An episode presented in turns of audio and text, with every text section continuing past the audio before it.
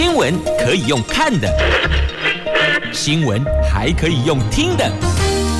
亲切的早安问候，专业的新闻分享，欢迎加入美英主持的 News Online，说新闻给你听。亲爱的朋友，台港后，打开后，大家好，欢迎您再度锁定收听 News Online，我是美英，我是谢美英。在进入今天四大报的三则头版头条新闻之前，先来关注今天的天气概况。今天北北桃白天温度介于二十五度到三十五度，竹竹苗二十六度到三十三度，那么落差在于新北市今天白天午后会有。降雨的机会，而台北、桃园、新竹、苗栗都是阳光炙热、晴朗的好天气。再次提醒您，防晒补水很重要。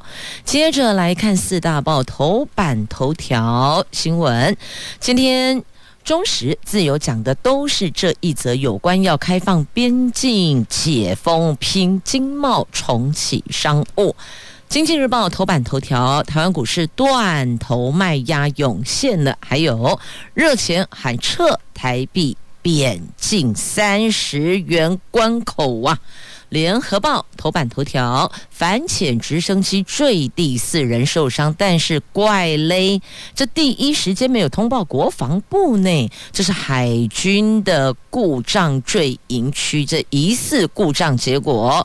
掉下来了啊！详情到底如何？因为有损及民宅，你觉得这事儿遮得住吗？这当然一定会曝光，但不了解为什么第一时间没有通报国防部哦。好，这是在今天联合头版头条的新闻。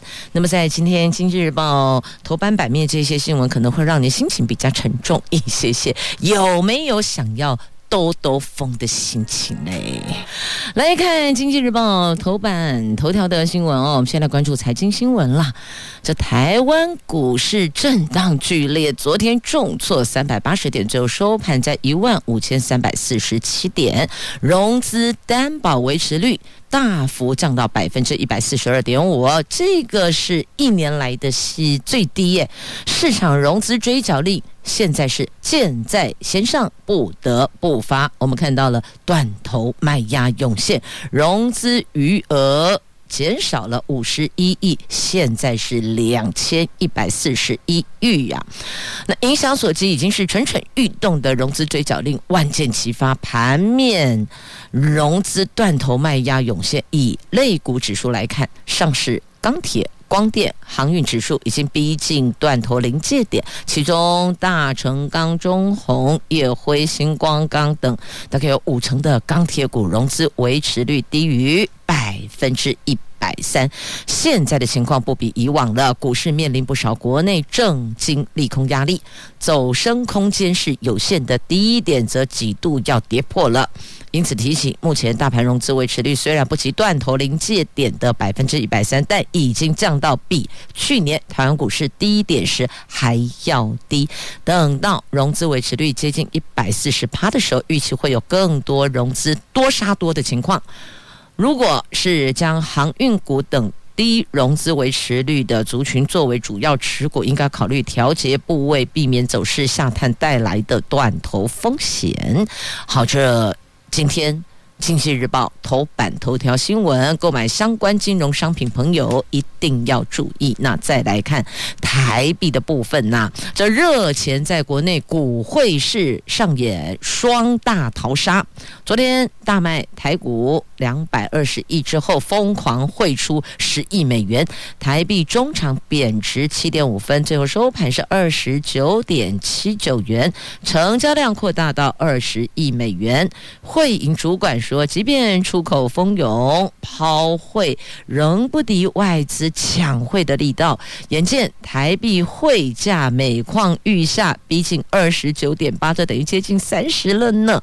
央行挥军进场，加入抛汇逐贬的行列，那就看看力道到哪里了。好，那再看美国联准会呢？美国联准会主席说，迅速升息，打通膨啊！哇，一听到升息。存款族贷款族两样情啊！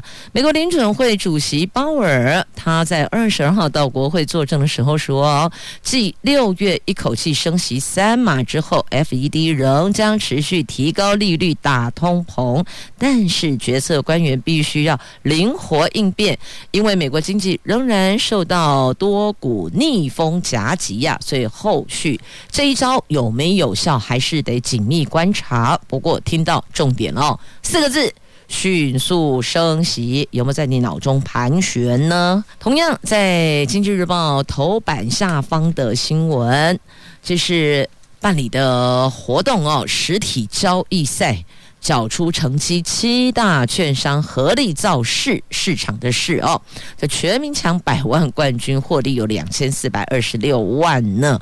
好，这个是竞赛券商的这个活动啦。那有兴趣的朋友，您就自行翻阅了。继续，我们前进中时自由头版头条的新闻，来看一下这个美国商会对台湾的呼吁哦。昨天，台湾美国商会发表了二零二二台湾白皮书，提出了七大方向，呼吁台湾应该掌握黄金机遇，提高竞争力呀。那提醒台湾，越来越多国际机构下修台湾今年的经济成长率到四趴以下。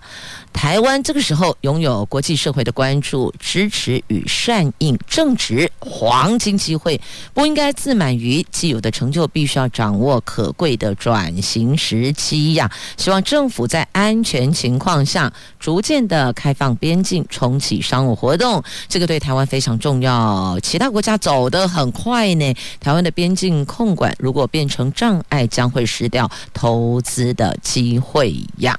那同时，他们也重申了，签署台湾美国贸易协定是巩固双方贸易关系的最重要的一步。台湾必须要再接再厉，证明自己是优异的贸易伙伴。简单说，我们是神队友啦。那而且表达愿意接受必要条件，善用亮眼成绩，化解美国对双方贸易自由化的疑虑。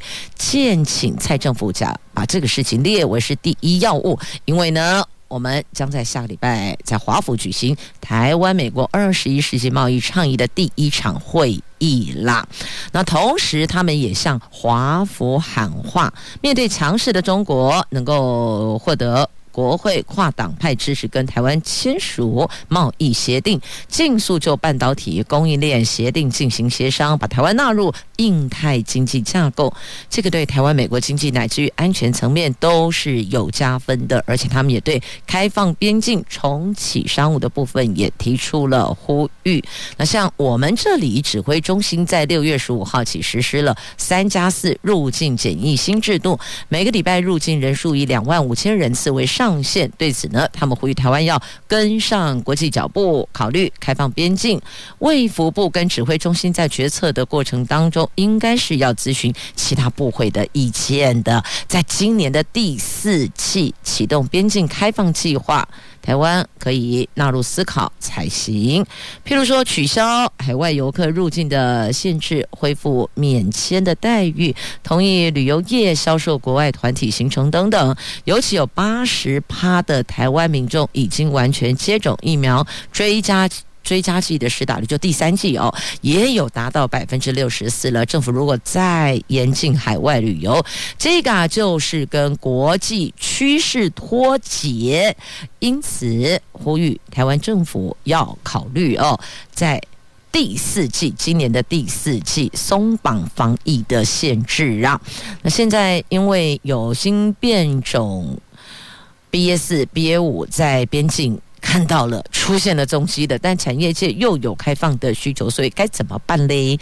中经院的副院长王建全说：“我国边境政策保守，当然会影响商务往来啦，像厂房查勘、投资洽谈、商务拜访等等，这很难用线上的方式来进行。就是说，你开会，我们要讨论，我们可以线上进行，但是请问商务拜访嘞？”厂房查勘嘞，你要怎么做？线上方式进行，因此而建议政府可以有条件式的放宽跟弹性调整。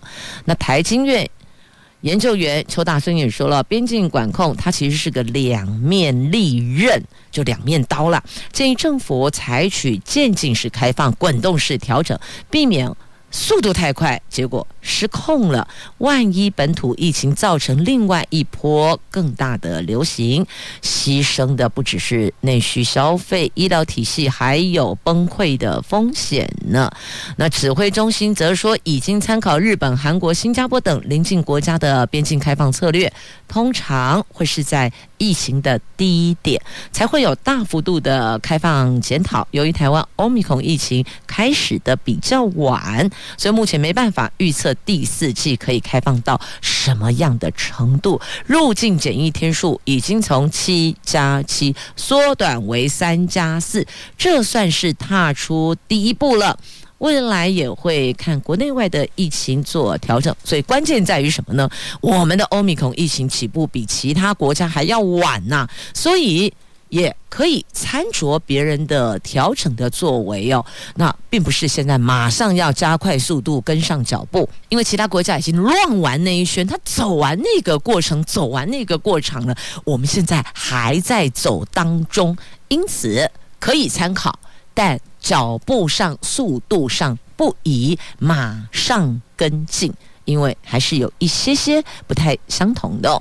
那么另外呢，针对急迫要解决的问题，台湾美国商会则说，首先是安全稳定的能源供给、多样化而且充足的劳动人才资源整合，还有边境开放跟重启商务。刚刚我们提的边境开放、重启商务，那但是能源的供给还有劳动人才资源的整合，这两怕也是。要来好好谈一谈，要签订高标准双边跟多边协议，成为全球具有吸引力的贸易伙伴呐。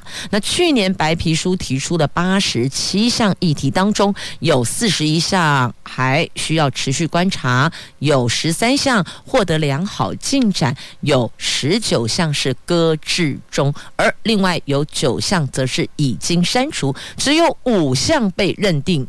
已经解决了，所以你看，八十七项议题只有五项被认定已经解决，那么有十三项是获得良好进展，所以把这两个加起来也没有过半呐、这些都比往年比较起来哦，相对照是比较少的，因此在这个部分还有共同努力。协商的空间呢？好，这个是在今天两大报自由、中时头版头条要讲的，也是目前很多企业界、产业界都在关注的，想说该怎么办嘞？你看看，这接下来该如何走，如何调整，才能够让我们整个贸易活动、内需经济能够动起来呀？好，这是我企业界。老板们的脑袋是停不下来，一直一直在转动，一直一直在思考该如何做。当然，这个部分也得政府愿意支持啦。继续。我们关心联合报头版头条的新闻了，怎么会发生这样的事情呢？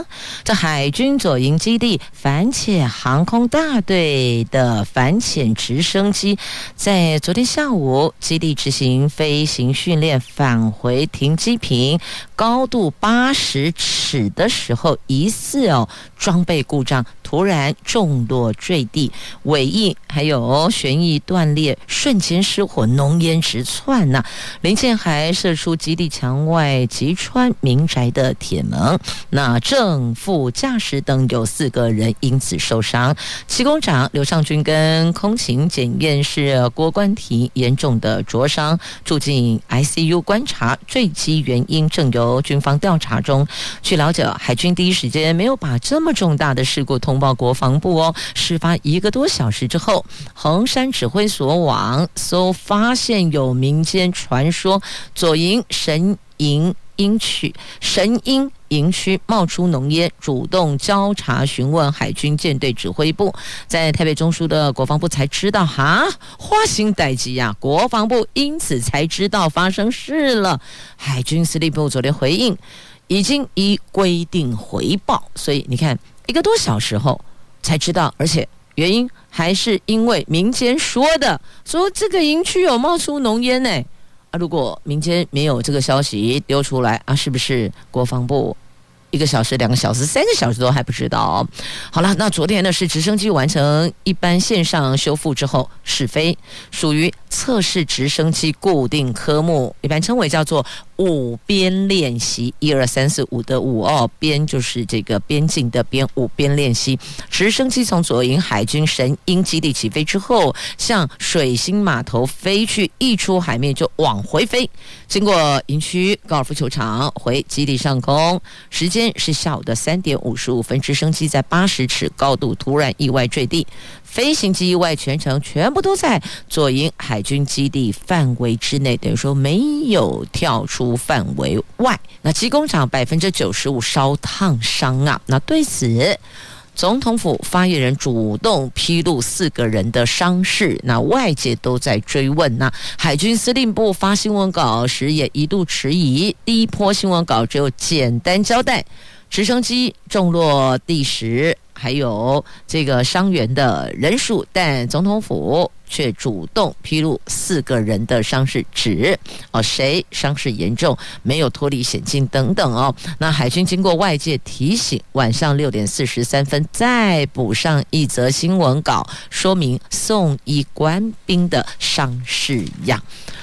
各界都在关心啊。那住户报案之后呢，这警方赶到现场才知道是直升机出事了，因为军方没有及时通报，机身零件四处喷飞，凿穿了。二两百多公尺之外的民宅的铁卷门呢？你看铁卷门都被凿穿了，那个力道有多么的强啊！所以有人就说：“哎呀，这个速度怎么比民间还要慢呢？海军通传速度这么慢，这难道是重蹈雄三误射事件吗？还记得吗？那个雄三飞弹的事件呐、所以有人就质疑，这该不会是翻版呢？那到底后续如何？”还有待厘清之后，得对外界说明清楚呢，因为已经影响到、波及到了民宅呀。好，那么接着再来关注的，这个是有关吸毒开车有没有罪的话题，来告诉您哦。重惩吸毒驾驶，只要吸了毒开车就有罪，而且最重关。三年，不需要什么不能安全驾驶的法条才能判刑不？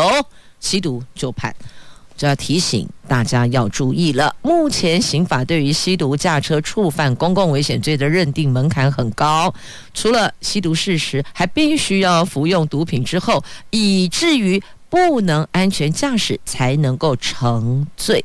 行政院为了要重惩毒驾驶以及防止吸毒者驾车造成的公共危险，经过跨部会审查通过法务部所提的修法，明定只要有吸毒的事实，裁减。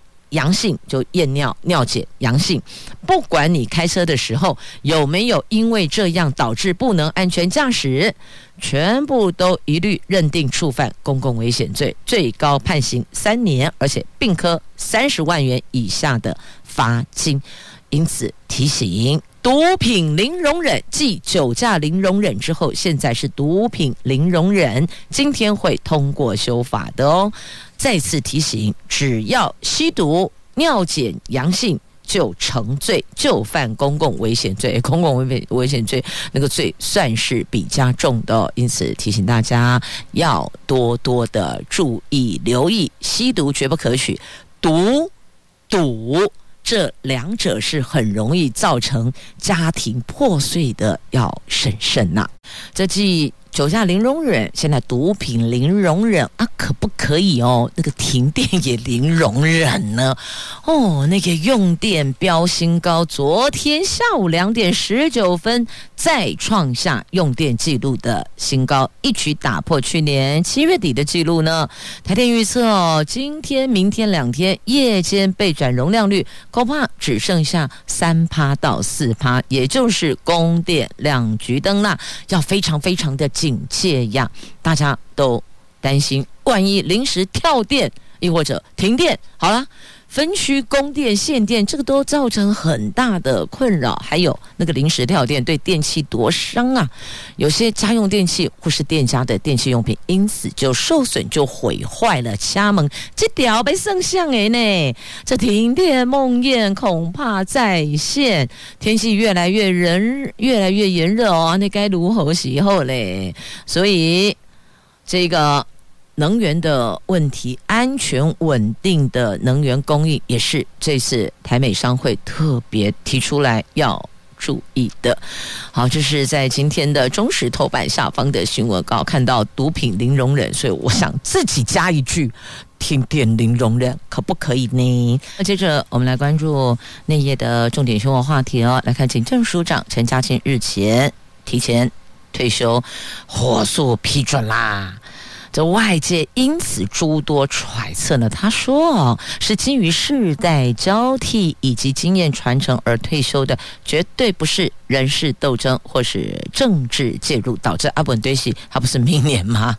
看我查这几年，而且年底要选举，怎么看？”怎么怪？以过往的经验都不该是这种走法呀。那七月份副署长等高阶警官职务调整案是由新署长安排的哦。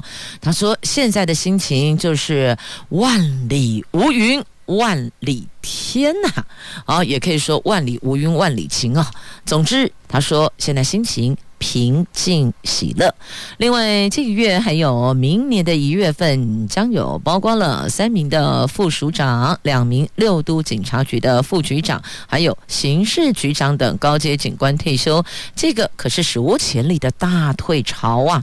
他说：“如果等到今年底县市长选举之后才退休，新署长一上任后，要立刻规划这么多重要警职人选，进一步联动县市警察局长的职务，还要拜会县市首长同意警政署被推荐的人选，这么多事情挤在一起，时间被压缩，人事不会大乱吗？是没有错啊，但今年年底不是要选举吗？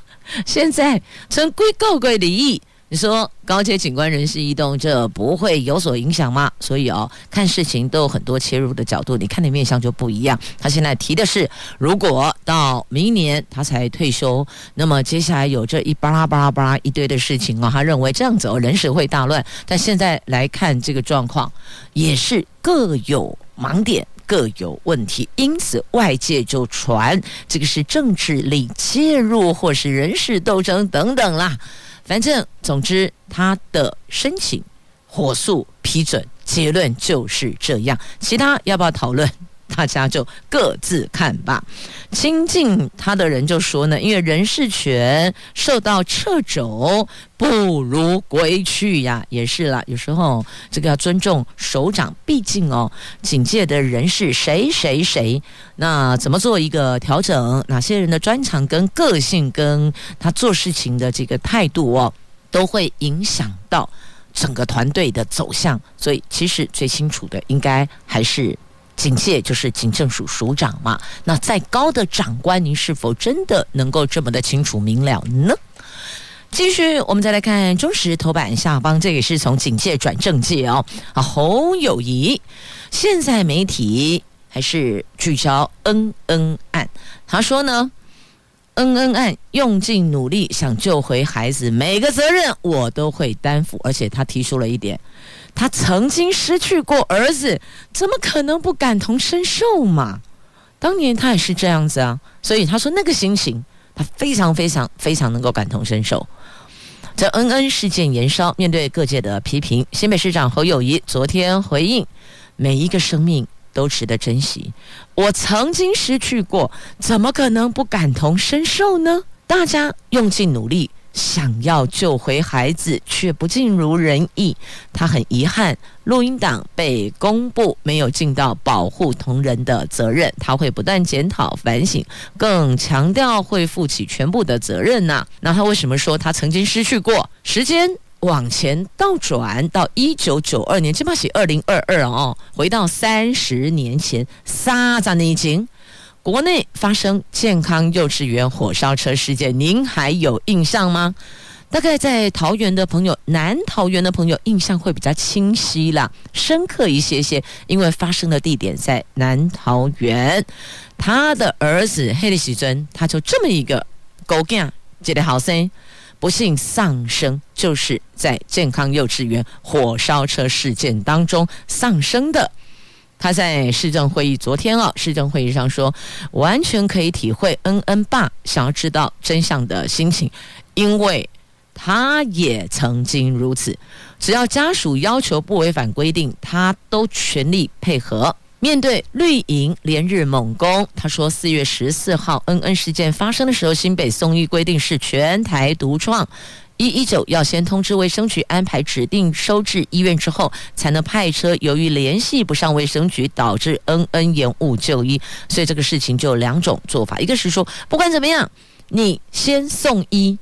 那调整做法就是。必须知道要送到哪家医院，才不会可能送到 A 医院。对不起，满了，人力已经吃紧了，拢无应该病鬼起呀。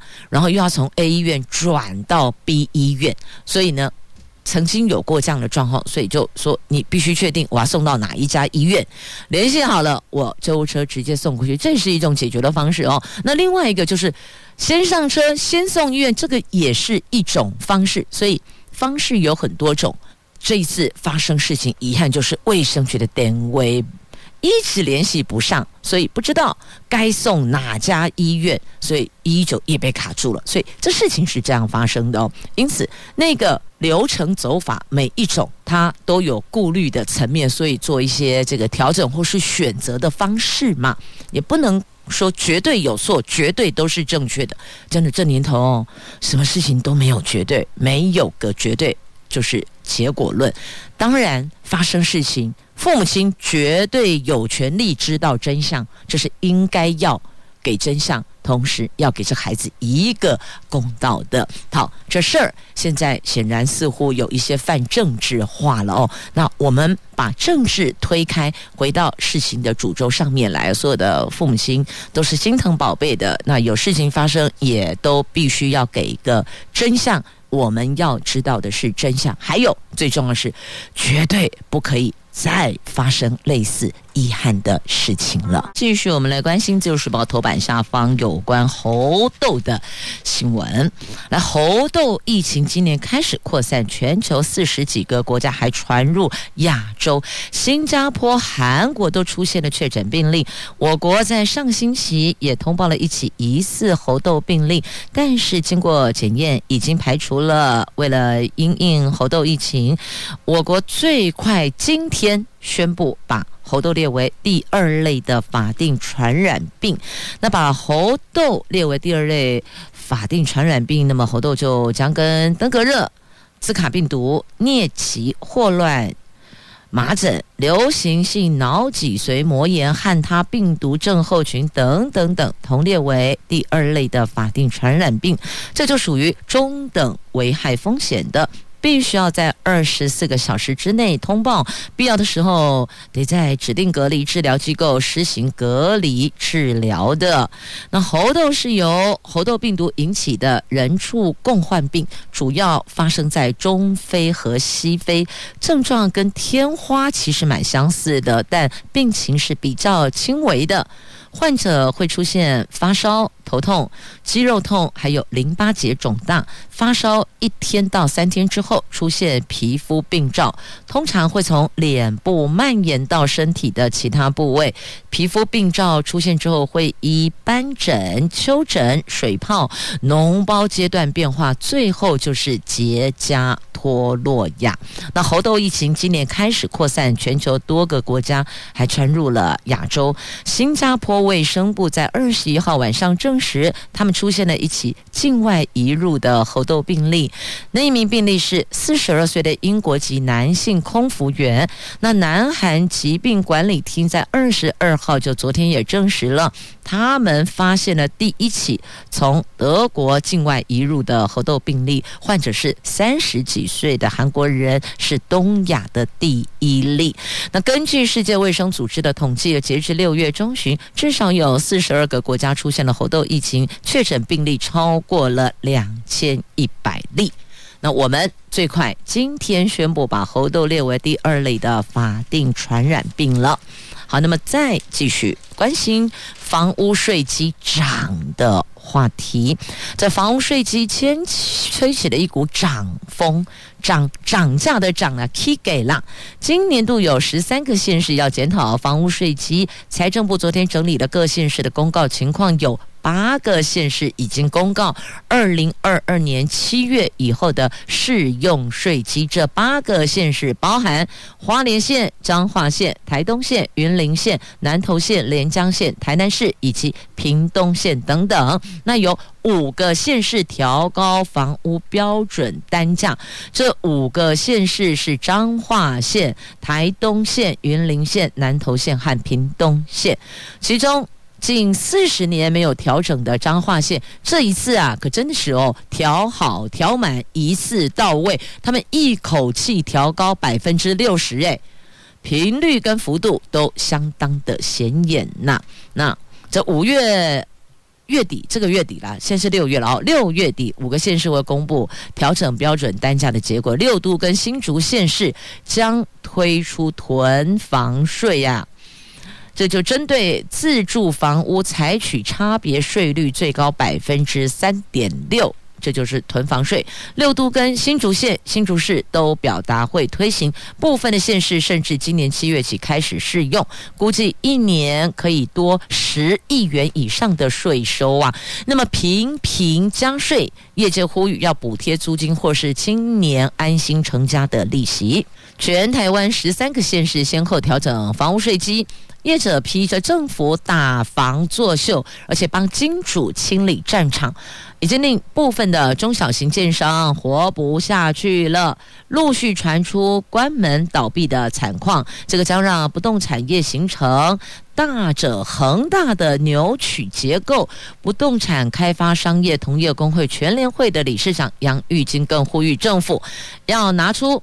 更多源自不动产的税收来补贴租金，降低青年安心成家贷款利率。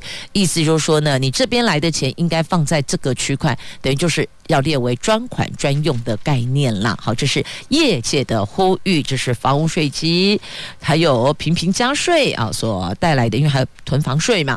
好，那另外再来有三所的大学学杂费将。调涨两趴，调涨百分之二。下个月拍板，这三所私立大学是世新大学、中原大学、实践大学。这今年将有这三所私立大学会补涨之前被否决的学杂费调涨案。教育部长潘文忠说呢，这三所大学在学杂费诉讼中赢了。教育部最快七月初将核定这三所学校从一百一十一学年开始调涨学杂费，调幅百分之二。来估算，学生新学期开始每一个学期将增加大概是一千一百元。大学校长则要求教育部要以学杂费调整是大学自主一部分的态度来面对问题呀。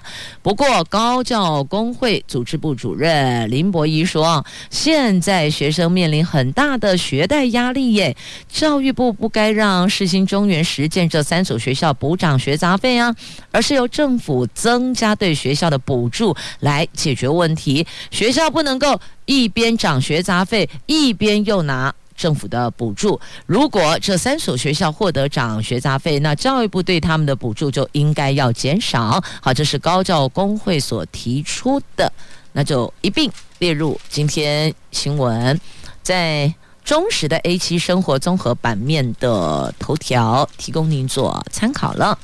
来看第一步的地方近邻立法递加了，台北市通过了，这台北市议会昨天通过了三读通过了台北市近零排放管理自治条例，那这个自治条例是全国第一部把。二零五零近零排放目标及路径入法的地方自治法规，包括了设定二零三零年减碳百分之四十，二零四零年减碳百分之六十五，二零五零年近零排放目标，后续将函报中央等行政院核定之后公布，而且在公布后六个月实行啊。或许有人会说，哎，他们都可以做到百分之四十，然后接着百分之六十五，那最后。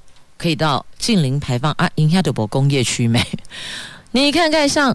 举例桃园来讲，桃园这么多个工业区，你说要做到这个目标，恐怕还需要更大的努力着眼的空间。怎么跟业者沟通改善哦？所以各县市政府一地方的形态不同，这个难度。当然，相对也就不一样了。后来，公调台北市哦，再送上一则这个台北市的新闻，就是有关年底选举要到了哦。台北市说呢。台北市府说：“哈，要公布号次才能够贴竞选广告。”结果所有候选人跳脚，现任的民意代表首先跳脚哦。这台北市建管处提出了台北市竞选广告物管理自治条例的修正草案，限定选委会公告参选人的号次之后，才能够张贴竞选广告在指定的公布栏。台北市议会法规会在昨天审查时发现，市长选举大概十五天前，议员选举前十天。才能够张贴广告，于是有明代痛批这严格到恐怖，所以改为通知参选人号次抽签前就可以设广告，让参选人大概有一个半月的时间哦，六个星期嘛哦，差不多一个半月的时间可以进行宣传呐。好，这是也是来自台北市的新闻话题哦。好，那么接着我们来关心的是桃园、新竹、苗栗，来看桃园的。可透视乐色带政策转弯了，叫做政策转弯。今天联合报同样的新闻在联合报的 B two 版面的这编辑下的标题是政策转弯，特别把政改成郑文灿的郑，还把刮胡起来哦。那么在今天中时的桃竹苗新闻 A 十一版、自由时报的桃园地方版面都有报道哦。这可透视垃圾袋政策确实正反两极，有人支持，有人反对。所以喊卡了。桃园市原定七月，就是下个月起要全面改用可透视垃圾袋，结果造成基层的里长跟民众反弹，因为很多人买了很多的垃圾袋，阿北护卫用料料里搞挖公鸡嘛，这类垃圾袋被当用，因此民怨沸腾啊，所以呢就决定把宣导期再延长半年，到今年年底，等于就是说明年的一月一号开始上路。不过郑文灿市长昨天在市政会议时却突然喊卡，强调这个政策的目的。本来是要宣导分离厨余啦，可透视垃圾袋目的在这里，而不是使用透明垃圾袋。所以呢，他们说了，宣导后厨余回收量有升了四成。那到底这个透视垃圾袋政策就给下一任市长决定，是不是要继续推动啊？只是呢，对于这个政策，有市民赞成，也有市民反对，等于两边的意见是分歧的哦。那不管赞成反对，反正这中间的转弯波折，确实有民众反反映说这个挺扰民的。好，那接着再来关注的，就是新竹市的话题，来电动车的充电桩，他们要拼增加，二零二五年要。增加到两百七十个。其实显然，现在看来，电动车就是一个未来趋势。但号称科技城市的新竹市公有停车场所建设的电动汽车的充电专用格只有十来格，诶，那二零二五年前会增加到两百七十个汽车充电格，也会预留管线，等于就是逐年增加的概念了。好，那么接着来看苗栗县。看看最近的天候，造成了柑橘农损，县府争取补助啊！苗栗县是我们国内的柑橘种植生产大县。今年三月各类柑橘开花的时候，因为遭逢连续大雨破坏授粉进行，导致结果情况并不好。再加上四月、五月连续降雨，造成落果严重，导致了大湖、卓兰、诗坛、三湾还有头份等柑橘产区挂果量不。到四成，有部分地区更只剩下一成而已，而且果实成长状况也不好啊，农损初步估计超过三千万，县府已经完成初步的勘摘，也呈报农委会复查，要争取补助啊。讲到补助，连接今天《自由时报》头版版面的两则图文，这也是补助哦。来，国旅补助七月十五号上路，每天晚上一千三百元，动作要快哦。爱卡给的先抢先赢啦。这疫情趋于和缓，为了振兴观光，所以交通部推出了从下个月十五号。到十二月十五号这段期间，平日哦，是平日，不是假日哦。平日入住合法的旅宿，每一个人、每一个房间、每一个晚上可以折抵八百元。那如果打满追加剂入住友善旅宿，也就是打满三剂疫苗入住友善旅宿或是星级旅馆、好客民宿，最高每个人可以抵一千三，等于说他要再加码五百啦，所以就八百加五百的概念。详情您上交通部观光局了解一下哈，这是补助。来，再来另外一个补助哦，来看一下这台南要影剧圈。来拍好片哦！这岸内影视基地再获得一亿两千三百万的补助，这可是金钟金马的宝地呢。台南被誉为金钟金马奖宝地，由台湾首座中央与地方合作发展的岸内影视基地，将闲置多年的盐水区岸内糖厂开发成为专业的影视基地。前两期计划已经投入了三亿三千万，打造清代汉人世界。以及日治时期的片场，那今年再获得文化部补助了一亿两千三百万元，投入片场充实硬体。另外加码征选拍片团队，补助到案内拍摄优质戏剧作品，打造台南影城的冠军地位。好，这里有要发展的路线了，我们看到了。好，那么接着再来关心的这个是活动的部分哦。先来看一下这排云山庄好了哦，很多人也喜欢上玉山公园。玉山国家公园哦，那昨天下午两点，排云山庄下起了大雷雨，而且伴随冰雹，有珍珠粉圆大小的冰雹下了二十分钟。哎，它从海拔三千四百零二公尺的排云山庄下到海拔两千六百五十公尺的塔塔加园区，让游客是又惊又喜，超开心的哦。好，这是排云山庄下大冰雹，园区游客超惊喜。那么接着还有新竹县的活动，新丰湖口呱呱节，呱呱节。邀你来哦，好大颗瓜呀！来，这是新丰乡农会举办的西瓜评鉴竞赛。二十五号在慈鹅宫恢复举办西瓜节，湖口乡农会则推出特大南瓜。二十五号、二十六号在湖口好客文创园区盛大展开这个叫做瓜瓜节活动。不是只有西瓜，还有南瓜呢。哎，对啊，我们有西瓜、南瓜。冬瓜啊，为什么没有被瓜呢？好，这小朋友问我的，我也不知道该怎么回答。知道的请解答吧。来，节目最后来看看台湾加油，种稻达人更出了台湾加油字样，因为现在疫情纷扰，希望能够带来一些些的正能量啊！这花莲玉里的稻田出现了“台湾加油”的大字，从空中鸟看，眼睛为之一亮，为之振奋呐！原来是曾经获得台湾稻米达人冠军赛有机米组季军的稻农康明义，他把收割后的稻田当作纸，把耕耘机当作笔，架着它翻出黑色田土，完成了这一些大字呢？你有没有觉得看着？突然有一种正能量呢，台湾加油！不管疫情如何，不管生活如何，我们还是要有一些正向能量哦。大家一起加油了！我是美英，我是谢美英，明天再会啦。